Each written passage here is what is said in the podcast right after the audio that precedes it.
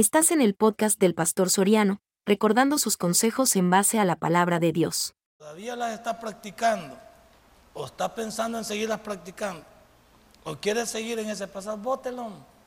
El pasado muchas veces no nos deja avanzar hacia el futuro. El pasado nos vuelve esclavos y nos hace destructivos, autodestructivos. Esta mañana, a través del sermón, le va a hablar clarito. A través de la porción le va a hablar clarito. Mire lo que dice Éxodo capítulo 14. Éxodo capítulo 14, versículo 15 en adelante.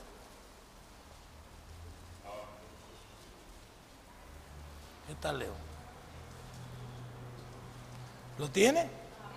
Ok, lo leemos en el nombre del Padre, del Hijo y del Espíritu Santo. Dice así, entonces Jehová dijo a Moisés, ¿por qué clamas a mí? Di a los hijos de Israel que marchen. Y tú alza tu vara y extiende tu mano sobre el mar y divídelo. Y entren los hijos de Israel por en medio del mar en seco. Y he aquí yo endureceré el corazón de los egipcios para que los sigan. Y yo me glorificaré en Faraón y en todo su ejército, en sus carros y en su caballería. Y sabrán los egipcios que yo soy Jehová. Cuando me glorifiquen, me glorifiquen Faraón en sus carros y en su gente de a caballo. Y el ángel de Dios que iba delante del campamento de Israel se apartó e iba en pos de ellos. Y asimismo la columna de nube que iba delante de ellos se apartó y se puso a sus espaldas. E iba entre el campamento de los egipcios y el campamento de Israel y era nube y tinieblas para aquellos y alumbraba a Israel de noche. Y en toda aquella noche nunca se acercaron los unos a los otros. Y extendió Moisés su mano sobre el mar e hizo Jehová que el mar se retirase por recio viento oriental toda aquella noche. Y volvió el mar en seco y las aguas quedaron divididas. Entonces los hijos de Israel entraron por en medio del mar en seco, teniendo las aguas como muro a su derecha y a su izquierda. Y siguiendo los egipcios, entraron tras ellos hasta la mitad del mar, toda la caballería de Faraón, sus carros y su gente de a caballo. Aconteció la vigilia de la mañana que Jehová miró el campamento de los egipcios desde la columna de fuego y nube y trastornó el campamento de los egipcios. Y quitó las ruedas de sus carros y las trastornó gravemente. Entonces los egipcios dijeron, huyamos de delante de Jehová porque Jehová pelea por ellos contra los egipcios. Y Jehová dijo a Moisés, extiende tu mano sobre el mar para que las aguas vuelvan sobre los egipcios, sobre sus carros y sobre su caballería. Entonces Moisés extendió sus manos sobre el mar y cuando amanecía, el mar se volvió en toda la fuerza y los egipcios al huir se encontraron con el mar y Jehová derribó a los egipcios en medio del mar. Y volvieron las aguas y cubrieron los carros y la caballería y todo el ejército de Faraón que había entrado tras ellos en el mar. No quedó ni de ellos ni uno. Padre, y buen Dios, tú nos quitas todos los estorbos. Tú nos quitas todo lo que no nos permite avanzar. Porque tú eres quien pelea por nosotros. Eres quien nos ayuda. Eres quien edifica en nuestra vida. Y por eso yo esta mañana voy a dejar mi pasado atrás. Porque muchas veces yo no he dejado que mi antigua vida me abandone. Y por eso muchas veces es que vivo como vivo en angustia y muchas veces en dolor. Gracias por todo. En el nombre de Cristo Jesús hemos orado. Amén y amén. Puede sentarse. Hermano, una de las cosas que yo entendí al leer esta porción es que Dios es el estratega que maneja mi vida. ¿Qué es lo que hace un estratega sino planificar de la mejor manera para poder defender o conquistar en una batalla. Y el problema de nosotros como creyentes es que nosotros queremos planificar nuestras batallas y queremos planificar nuestras defensas en lo humano, teniendo un Dios que como dice ahí en uno de los versículos, Él es quien está peleando por nosotros. Él es quien divide esas aguas. Él es quien permite que esas aguas caigan sobre nuestros enemigos. Él es quien puso esa columna de fuego para que no traspasasen y durante toda la noche no ofendiesen a su pueblo. Es decir, mi Dios y tu Dios está encargado de mi día y de mi noche. Pero el problema de nosotros es que al vivir nuestros modelos de vida apegados al pasado, no nos permiten avanzar a nuestro futuro. ¿Y cuántas personas nos hemos quedado lamentándonos? Ay, cuando yo era, ay, cuando yo vivía, cuando yo tenía. Habemos una persona que nos enfermamos desde la óptica de pasar recordando todo nuestro pasado. Nos enfermamos mentalmente, nos enfermamos del corazón, nos volvemos amargados, nos volvemos insoportables, nos volvemos envidiosos, nos volvemos rencorosos. Todo el pasado es eso que almacenamos aquí y que no lo dejamos salir porque vivimos de lo que no edifica. Vivimos de lo que no construye. Y de acuerdo a 2 de Corintios 5, 17, que es la nueva generación, que es la nueva criatura, que es el nuevo modelo implantado por Jesús. Dice, de modo que si alguno está en Cristo, nueva criatura es, nueva creación. Y mire lo que dice para que dejes tu pasado. Las cosas viejas pasaron y todas son hechas. Entonces, ¿por qué vives en el pasado? Entonces, ¿por qué vivimos atados a lo que no edifica? Entonces, ¿por qué vivimos obstruidos en nuestra vida y no le permitimos a Dios que nos permita avanzar? Dios es nuestro estratega. Él quiere que no vivamos en el pasado. Y esto nos perjudique no solo nuestro presente, sino nuestro futuro. ¿Cuántos están afectados su presente por su pasado? Hay familias discutiendo por el pasado. Que si no hubiéramos tomado esa decisión, que si no hubiéramos hecho esto, que si no hubiéramos tenido estos hijos, que si no hubiéramos... Hermano, si eso ya es pasado, ¿qué, ¿qué puede cambiar usted? Si yo tuviera la varita de cristal, pero la varita de cristal, sí va. La varita mágica esa es. Si yo tuviera la varita mágica y pudiera cambiar mi pasado, yo lo cambiaría. Porque hay algunas cosas que yo hice que no están bien y que me afectan. Hoy en el presente me afectan.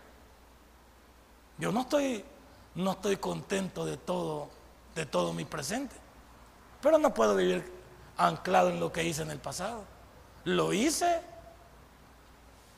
he pagado la cuenta y sigo pagando la cuenta. Fíjate bien lo que te estoy diciendo.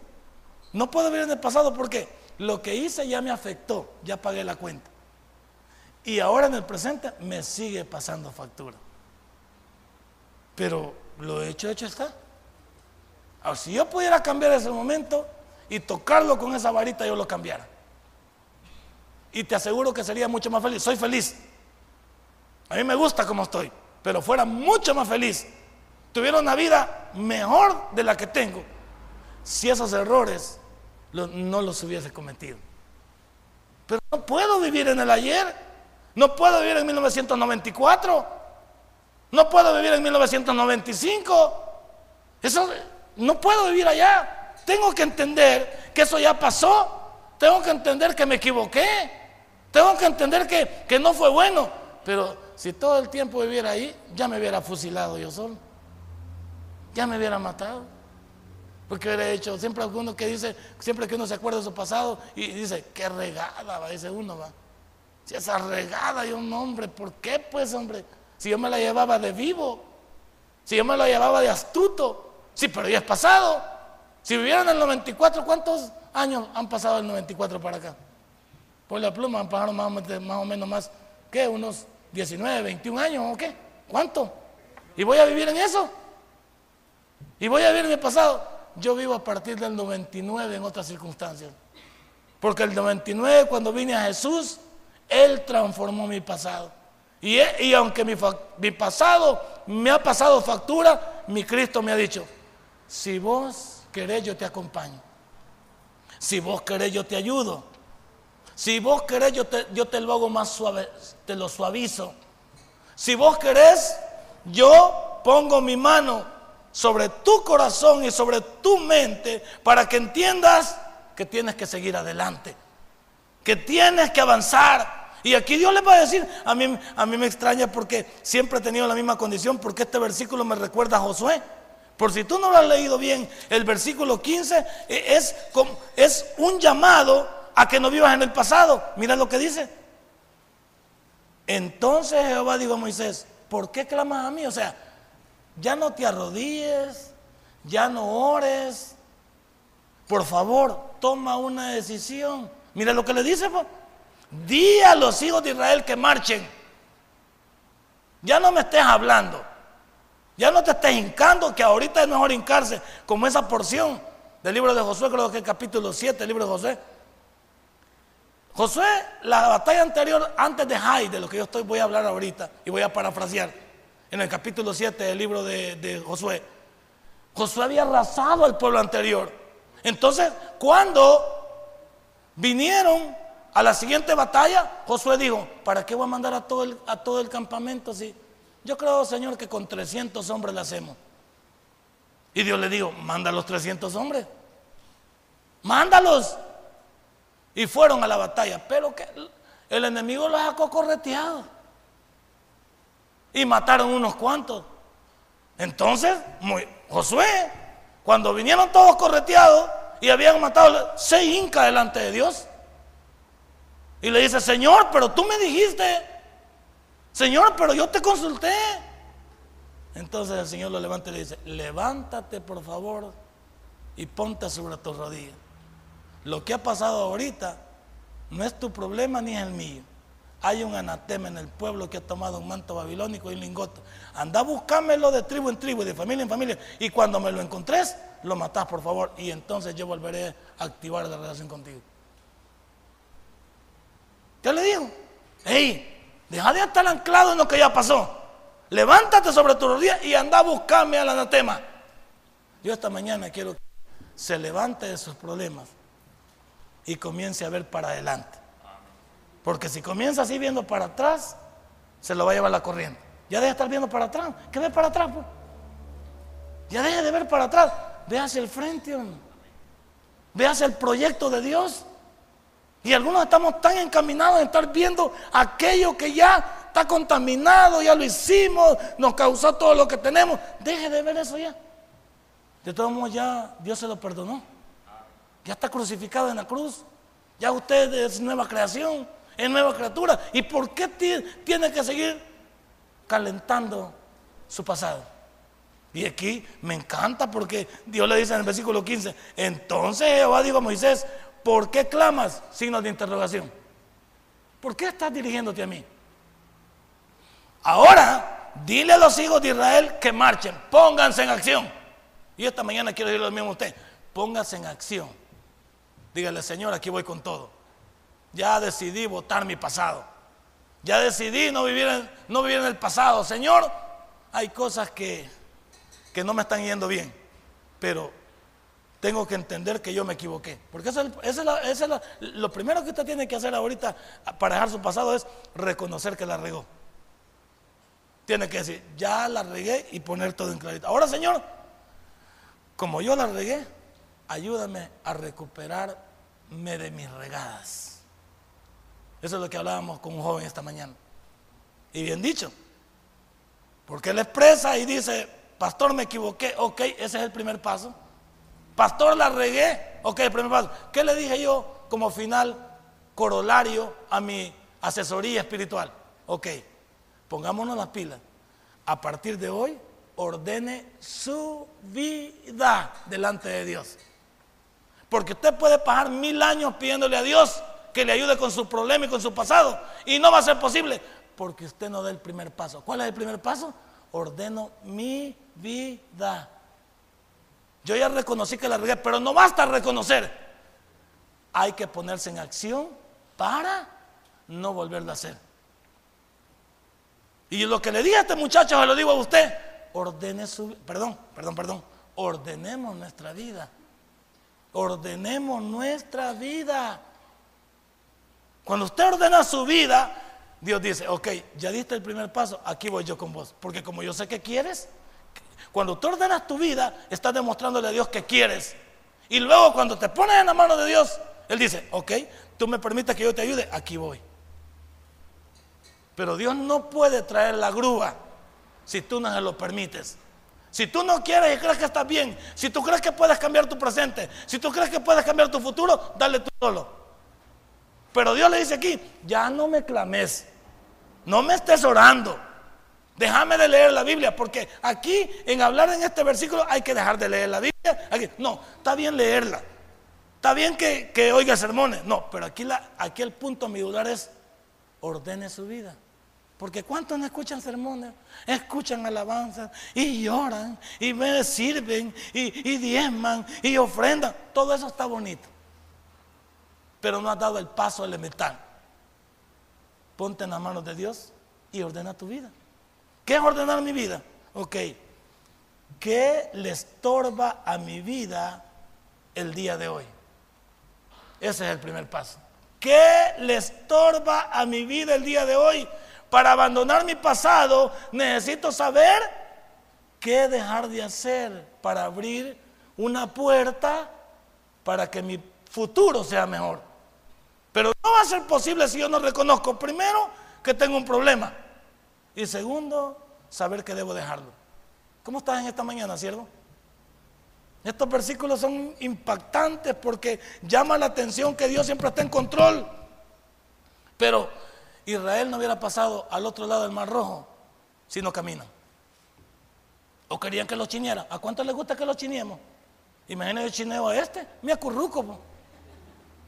Me friega la columna vertebral. No, pastor, yo no camino. Si no, usted no me chinea para llevarme, yo, lo aviento. Porque lo voy a chinear. Yo lo voto mejor. Porque hay algunos que quieren que, que Dios los agarre. no, hay cosas que te corresponden a ti cambiarlas. Hay cosas que te corresponden a ti dejarlas. A mí me llega esa, esa forma del pastor general de exponerlo, de decirlo. Ese hombre que dice, Señor, ayúdame a dejar a esta mujer. Y el Señor te dice, déjala si no es tuya. ¿Por qué, va a, ¿Por qué va a intervenir el Señor ahí?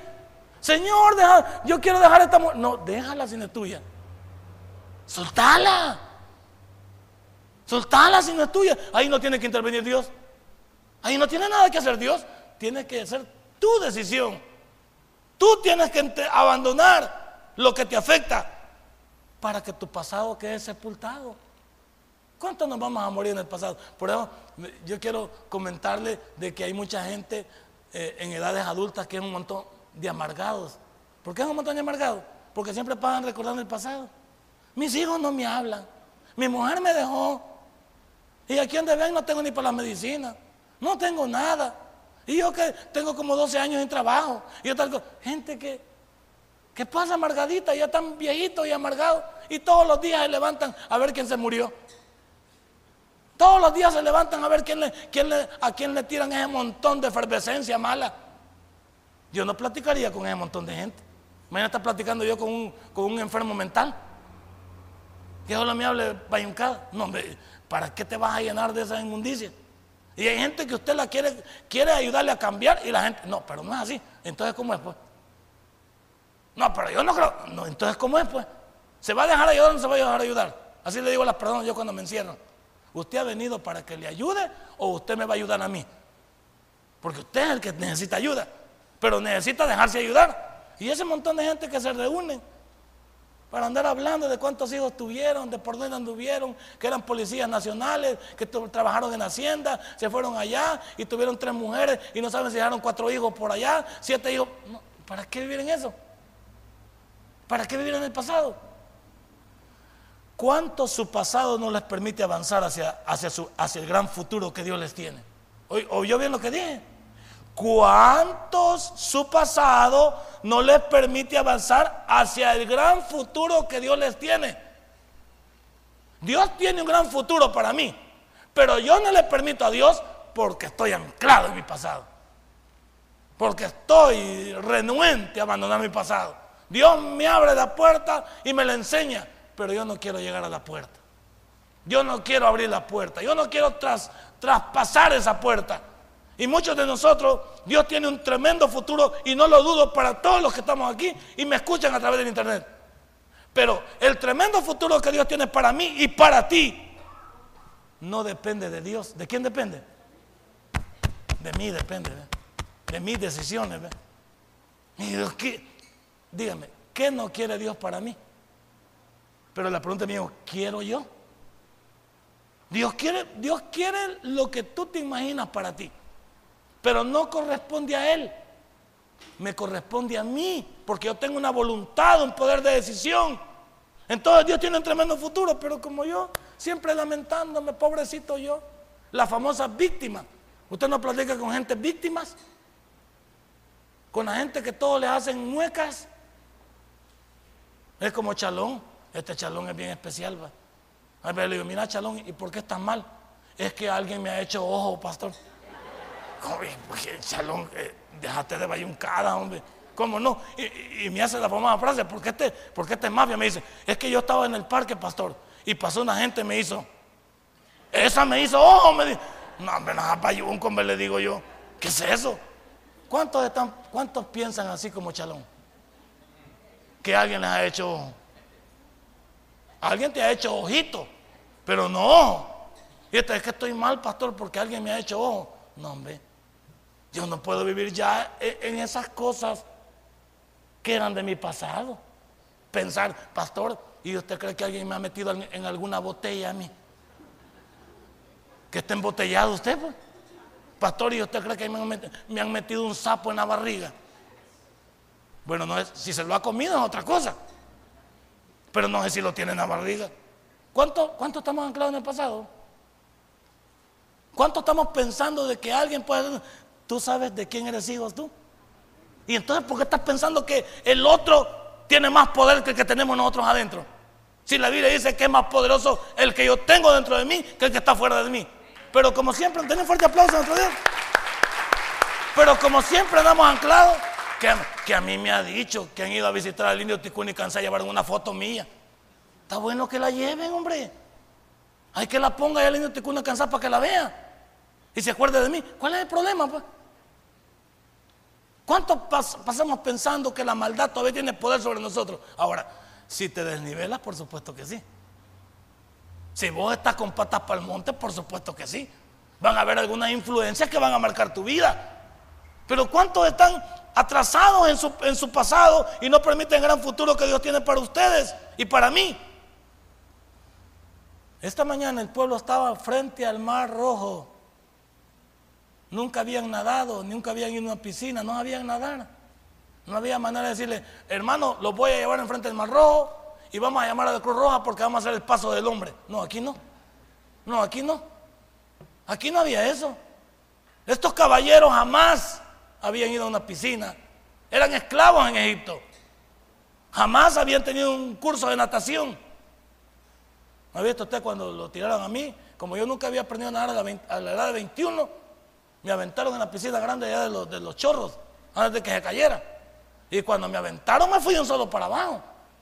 Pero como el abatimiento de uno va.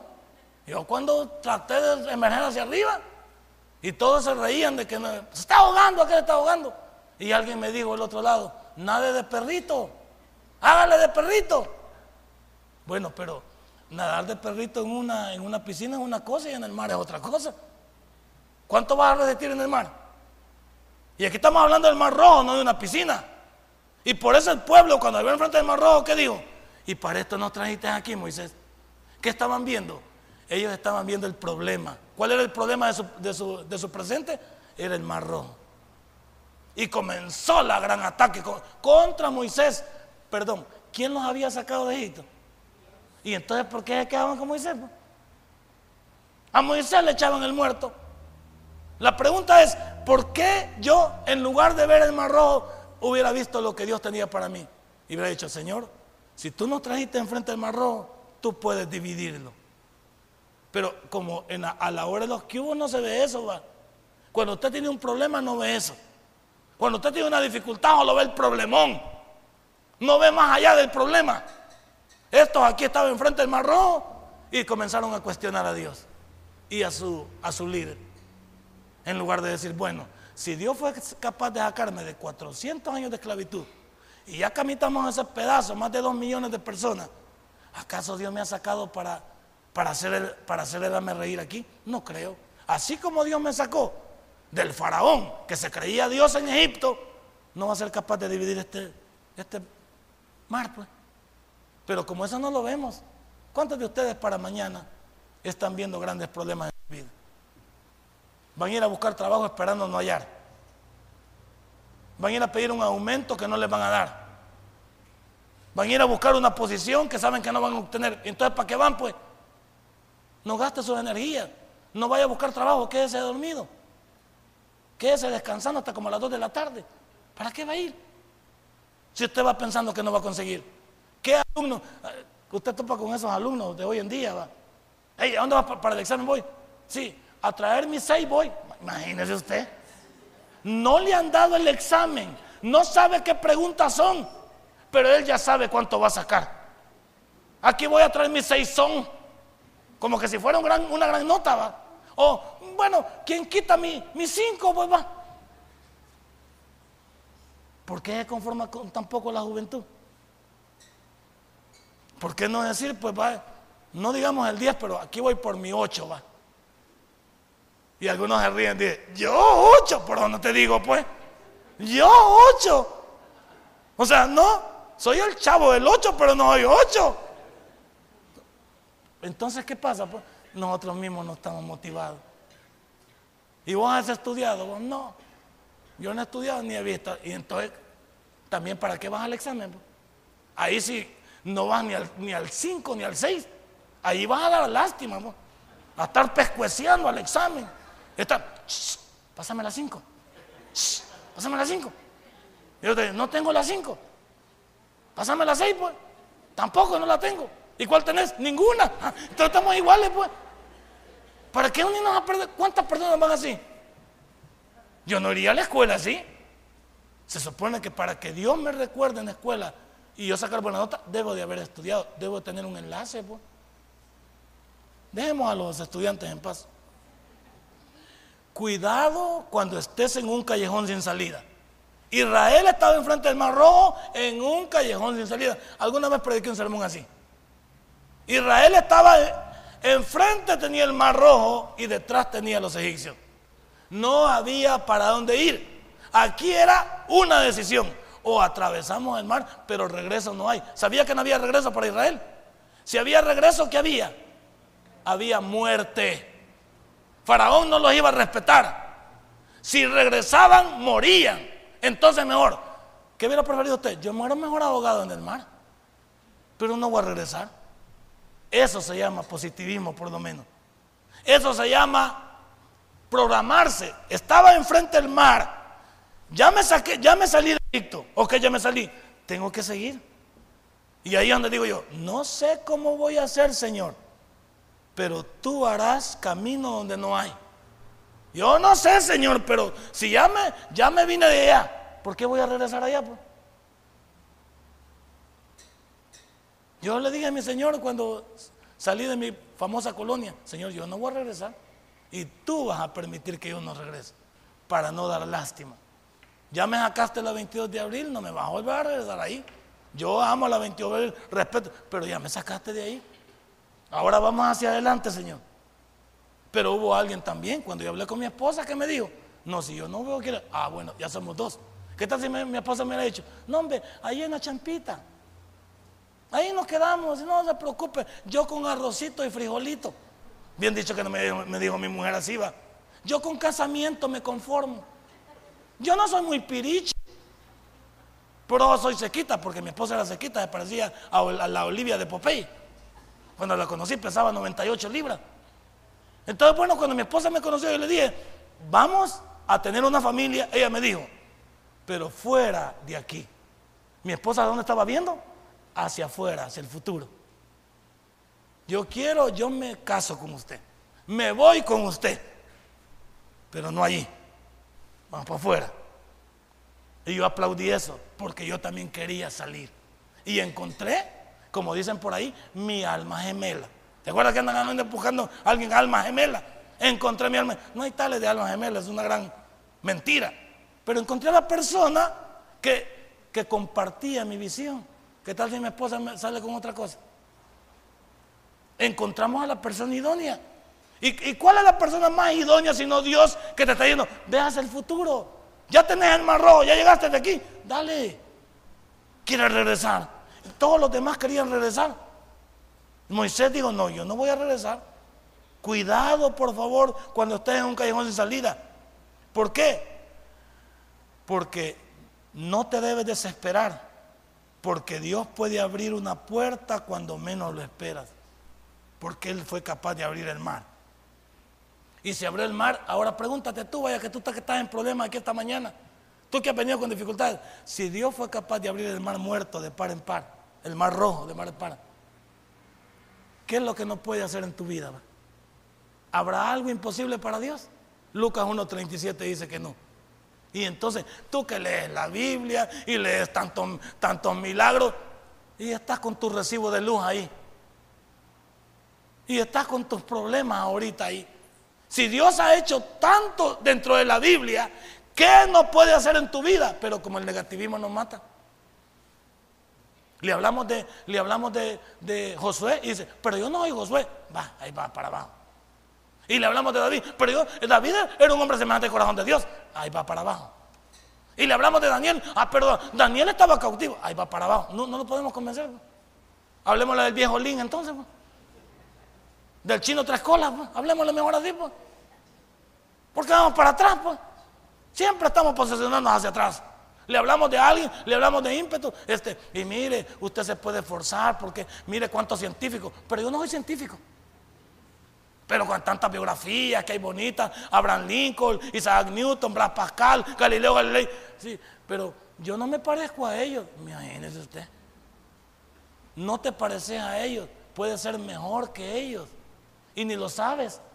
Hay algunos que tienen tanto poder en sus vidas que ni conocen de qué son capaces. ¿Ah? Y ahí le digo a algunos que, que amo tanto usted no sabe cuánto tiene usted en su vida, pero se limita tan poquito, porque yo le garantizo que usted tiene un talento, pero da lástima porque quiere, porque sé lo que estoy hablando, pero así somos, pesimistas, no, no, no, pero yo no, aquello sí, pero yo no, aquello no, pero yo sí, no, no, no, los negativos, esos que son más negativos que la resta, evítelos. Eso se los pueden acabar. La solución de tus problemas y de tu pasado los tiene Dios. Porque ¿qué le dijo Dios a Moisés? La primera frase no le dijo, avancen. Antes de esta frase que le dijo, le dijo algo bonito. Estad quietos y ved lo que Dios hará hoy con vosotros. Esa fue la primera frase. Y no solo con vosotros, lo que Dios hará con tus enemigos. ¿Qué hizo con los enemigos de Dios? Los sepultó, ni uno se salvó. ¿Mm? Usted refleje eso. Cuando ellos estaban ahí, Moisés le dijo, solamente estad quietos, no se muevan, miren lo que Dios va a hacer por ustedes. No, no, no, no traten ustedes de vivir sus propias vidas. Yo me voy a encargar de, de, modificárselas, si me lo permiten. Esa fue la primera frase. ¿Cuántos van a agarrar camino hoy sin preguntarle a Dios? ¿Cuántos se van a mover sin consultarle a Dios? ¿Cuántos van a hacer un negocio sin consultarle a Dios? ¿Cuántos van a hacer un viaje sin consultarle a Dios? ¿Por qué no le pregunta primero a Dios? Y, como alguien me preguntó ayer en, en Apopa, ¿y cómo se siente que Dios está de acuerdo con uno? Fácil. Hay paz en mi corazón no hay, hay seguridad, no hay sobresalto, Dios me está diciendo, dale. Pero si hay miedo, si hay esa convulsión, si tengo esa duda, no, no, no, entonces no lo doy. No lo doy. Porque Dios me está diciendo quizás, espera, no es el momento. Tranquilízate, no es el momento. Ya, ya te voy a dar banderillazo de salida yo. Ya te voy a decir, espera, espera el sonido de...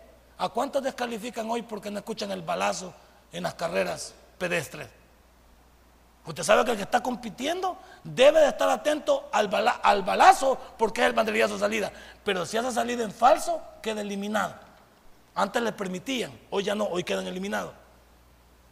Y el que está, el que está concentrado debe esperar. Debe esperar. ¿Usted está esperando en Dios o en quién está esperando? Ay, hoy que, hoy que, ganó Nayib nos va a ir mejor. ¿Cuántos están diciendo así? Hoy que ganó Robertillo aquí arriba, hoy con don Robertillo vamos a estar mejor. ¿Quién dice? ¿Quién dice? ¿En quién has confiado? ¿En un candidato? ¿En un partido? ¿En personas? No, hombre, ya probamos. Y la Biblia dice en Jeremías, maldito aquel que confía en el hombre. Respetamos a los candidatos y ojalá que cumplan con su plataforma, ojalá que... No, por supuesto que eso está bien. Pero mi confianza no está en don Robertillo. No. Ni en don Nayit. No. No debe estar mi confianza ahí. Debe estar puesta en Dios. Y muchos de nosotros el problema tenemos. Muchas veces Dios nos dice, no es hora de, de hacer esto. Es hora de tomar una decisión. Es hora de dejarme a mí que te ilumine, dejarme a mí que te ayude. Y por eso en el versículo 15 les dice, deje de hablar conmigo y póngase a marchar. Hoy esta mañana puede ser que Dios le diga a usted, toma una decisión, sea obediente para mí. Posiblemente Dios le está diciendo a usted, ya deja de bla, bla, bla y, y obedece mi palabra. Deja de bla, bla, bla y componete. Deja de bla, bla, bla y deja tu pecado. Deja de bla, bla, bla y deja de actuar así. Dios tal vez nos está pidiendo que cambiemos de formato de vida. ¿A cuántos Dios nos puede estar hablando esta, mañana y usted sabe que es con usted? Porque algunos de eso es lo que pasa. Cuando Dios habla en sermones como estos, sabe que Dios se está refiriendo a usted, pero se resiste a pensar que usted. Usted es para el otro. No, es para usted. No, hombre, que saber quién le contó de chambroso al pastor. Nadie. Es como Dios le está hablando a usted, pero usted no quiere. ¿Cuál será tu decisión hoy? ¿Dejarás tu pasado en paz o qué? ¿Cuál será tu decisión hoy? ¿Dejarás tu pasado en paz? ¿Enterrarás tu pasado? Creo que William nos enseñó la frase los días lunes. Si usted trae ese montón de Santa Claus que traen ese montón de ¿cómo se llaman? Sacos y los dejan allá afuera un rato para orar. Ya no se los lleve y déjelo. Deje que Chalón se lo, lo mande a la basura. ¿Sí? Deje que Chalón lo mande a la basura. Ahí déjenlos afuera. Pero ¿cuántos salimos de la torre de oración? ¿Y dónde está mi saco? No lo vuelven a agarrar. Agarran el de ellos y el de Chalón. Dos agarran y un solo. ¿Para qué los deja allá afuera? Y si después los va a recoger. Pues. Ya entró, ah, aquí voy a dejar este voladito. Eh, gente que andamos dejando cosas, fíjate, aquí voy a dejar esta cosita. Deje ir la maleta, pero ya no la recoja al salir. Váyase solo. Va a ir más liviano. Venía cargadito porque pesaba él. Si había de un montón de cosas, ese montón de gente que andamos recogiendo cosas, andamos recogiendo troncos, botellas, y van cargados un montón de volados a meterlos al cuarto. Dice que bodega. Allá lo va a meter uno. ¿Por qué? Pues va a llevarse basura para su casa. La basura se manda en el basurero.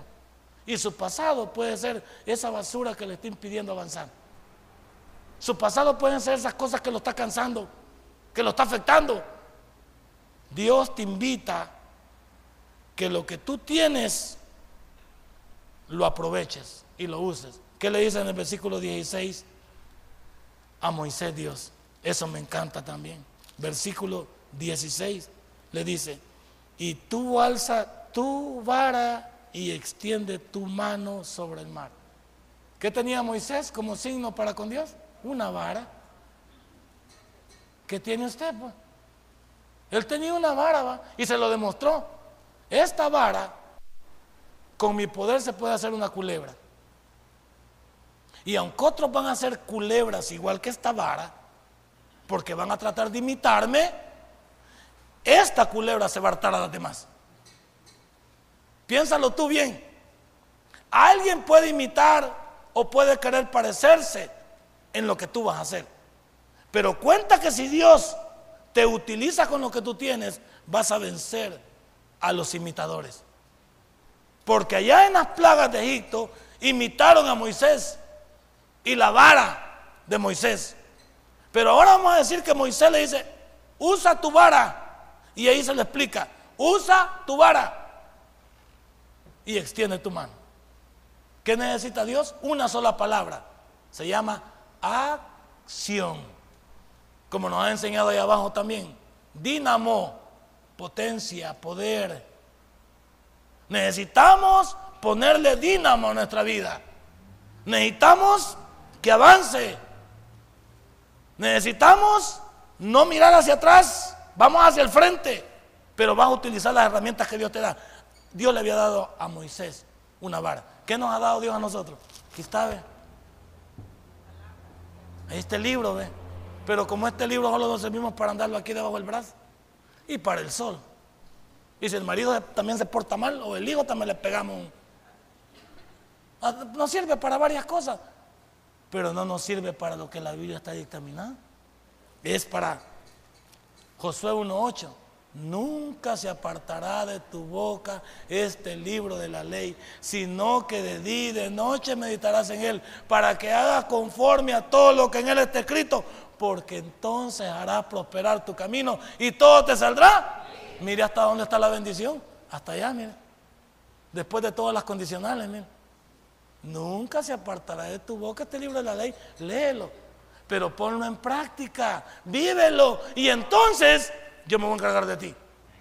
Dios no nos ha dado una vara, si quiere le regalo esta. Pero Dios ya no, dejó esto. Hoy Dios ha dejado esto. ¿eh? Esto es lo que necesitamos. Yo voy a llevar esta vara para algún chucho, dice usted. Ya había gente que anda por la calle para algún chucho. Pero no, esto no es diferente. ¿Cuántos de nosotros este librito lo teníamos que tener memorizado? Lo debíamos de vivir. Vivir este libro. Vivir este libro significa tu salvación. Vivir este libro significa cambiar tu presente. Vivir este libro es cambiar tu pasado. Vivir este libro no dar lástima, no dar envidia. Pero como nos gusta, nos gusta, nos gusta que nos digan, ahí va el pastorcito. Yo por no me gusta que me digan pastorcito. Solo al niño me lo permito allá. Ahí va el pastorcito. Porque esos diminutivos son una ofensa de la gente. Ahí va el cristianito. Ahí va el hermanito. Porque ellos quieren hacer así, porque nos tratan de ver con lástima. Ay, pobrecito el hermanito, wow. Ay, que mira, el hermanito tiene días. El hermanito mira su camisa. Y mira el hermanito, mira sus zapatos. Es que la gente trata de pasarle al evangelio como que el evangelio solo fuera para, para los pobres. Así estaba metido aquí. Y a través del mundo. Hay que aventarle, por eso decía el, el señor Karl Marx, decía, que la religión es el opio de los pueblos, el, adormecimiento. Que entre más pobres eres, entonces Dios más te quiere. ¿No es cierto? Porque Dios quiere a los ricos también. Porque Dios quiere a la gente. Si alguien tiene y es poderoso y tiene pisto, que lo disfrute. Y puede venir a Dios y servirle a Él también. Y sembrar en Él. Claro que sí. Y un pobre también puede traer todo lo que tiene. Su corazón. Y Dios lo recibe. ¿Quién te ha dicho esa gran carreta? Pero como hay que escuchar a un montón de enfermos mentales, y le creo más a un montón de enfermos mentales, le creo a la Cristiana Ronaldo, le creo a la Leonarda Messi, le creo a la Jennifer López, le creo a, la como a la Brad Pitt, le creo a la Riquina Martin. ¿A quién no le creo? Pero a la Biblia no le creo. Todos esos locos hablan y se les escucha. Y son más poderosos que Dios. Pero al librito, ese está bien, gracias. El librito, ahí está. Sí, la Biblia no me la toque. Hay algunos que no quieren que, ni que toquen la Biblia. Por No hay que ni mancharla. No, pero ni la toca. Ahí está bien limpita la Biblia. Porque nunca la ha leído el cristiano. Él piensa que es un fetichismo. Él piensa que es para andar a cargar. Hasta forro le hemos comprado por si llueve, para que se me moje. Que pobrecita la Biblia. No. La Biblia, vista desde el punto de vista del mundo, es un simple libro. El poder de este libro está en vivirlo en ponerlo en... Ese es el poder de este libro. Pero los que quieren, y por eso te hablo de tu pasado. Tu pasado está involucrado en este libro. Dios ya lo sabe. Aquí le dijo, hey, ¿tú tienes una vara? Sí. Por favor, vas a utilizarla. Y extiende tu mano. ¿Y sabe qué? Y el Espíritu Santo va a ser el resto entre usted. ¿Quién es nuestro ayudador? El Espíritu Santo. ¿Quién es el que nos muestra el camino? El Espíritu Santo. Pero el Espíritu Santo está olvidado allá adentro de nosotros lo contristamos. Le decimos, no te necesito. Le decimos al Espíritu Santo, no me hables. Entonces, la doctrina del Espíritu Santo es una doctrina olvidada. ¿Por qué? Porque nuestras acciones no llevan hacia una hacia la parte de creerle a Dios. Versículo 17, ¿qué dice? ¿Ya lo vio? Me gusta sacar cuando saco de los versículos todo lo que ese versículo tiene. Y aquí dice, yo endureceré el corazón de los egipcios para que lo sigan y yo me glorificaré en Faraón y en todo su ejército y en sus carros y en su caballería. Parecía como que Dios estaba tratando de decir que Faraón lo iba a utilizar como instrumento. No, Dios quería endurecer el corazón de Faraón para que siguiera al pueblo. Y al seguirlo, Dios sabía que ellos iban a meter al mar, pero iban a llegar hasta la mitad y ahí les iba, iba a caer el aguacero. Dios lo que quería no era otra cosa más que avergonzar a Faraón. Dios, no eres tú quien va a avergonzar a la gente, es Dios quien lo va a hacer por ti. Yo no tengo que actuar contra nadie. No, que el pastor es aquí. No me preocupa quien hable del pastor. No soy yo quien peleo mis batallas. Eso se lo dejo a Dios, especialmente cuando yo sé quién soy. Yo no me tengo que defender si alguien, si alguien habla del pastor aquí, no me tengo que defender. Yo debo esperar en Dios si yo sé cómo estoy. Tranquilo. No, que, que matar a ese desgraciado, ya va a ver, le voy a echar. No, no, no, tranquilo. Aquí dice, yo voy a endurecer el corazón de Faraón y voy a hacer que lo siga. ¿Eh? ¿Le fue tirando qué? Maicillito, ¿eh? maicillito y arrocito. Venga para acá, mi niño. Ya lo trajo, le, puso la columna enfrente. Cuando ya había pasado el pueblo, le quitó la columna de fuego y dijo, aquí vamos detrás de ellos y los vamos a ir a traer. Aquí vamos, dijo aquel iban hasta la mitad. Y bien se ven en, el, en, el, en, ese, en esa película de los diez mandamientos, pues, que los judíos venían bien abatidos, que ahí vienen. Pues sí, que ahí viene qué, pues.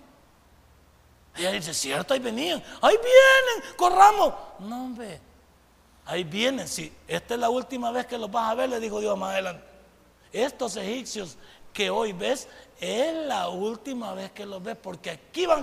Y, y dice el versículo, ni uno quedó. Porque ninguno de tus enemigos va a quedar vivo. Ninguno de tus enemigos va a quedar cuando atente contra un hijo de Dios. De ahí nace, creo, la expresión del pastor general que dice, no ha nacido la persona que pueda detener a un creyente, pero que camina en integridad. ¿Cómo camina usted? ¿Te cree que porque camina patas para el monte así lo va. ¿Cuántos vienen al culto pero ya tienen, ya tienen zanjado lo que van a hacer mañana? Ya tienen aquí de sus malos pensamientos.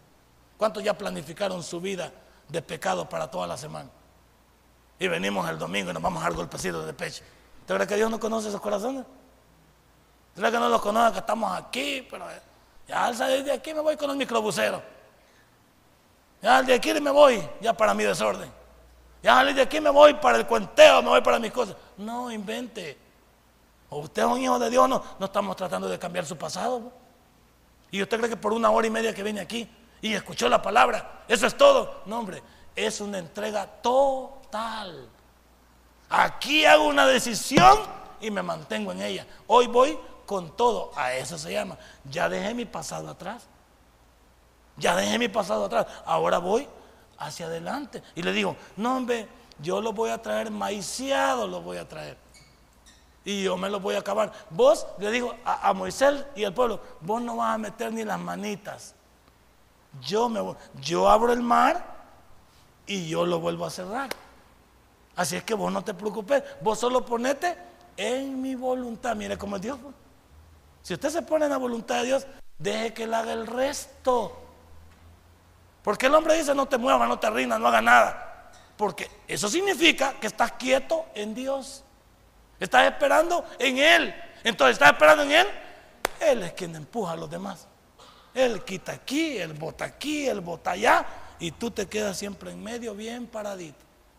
Pero eso cuesta creerlo. ¿Y que dice algunos de aquí que están aquí? Aguantad este pastor con esa su fábula. A la guardia quiere amarrar a este viejo. No, hombre, es que así es la cosa. Porque este libro, para usted que es la pica de inteligente, este libro es ilógico.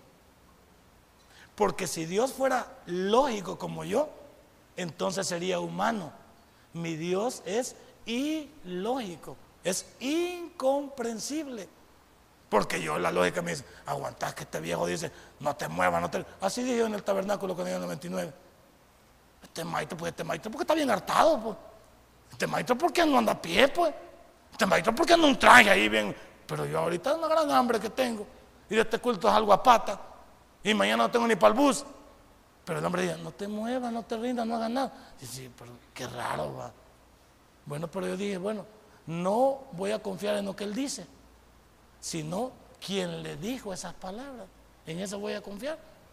Y ahí, ahí mi lógica me decía, te viejo es casaquero, hombre. Aguanta que no se mueva, que no se rinda, que no haga nada.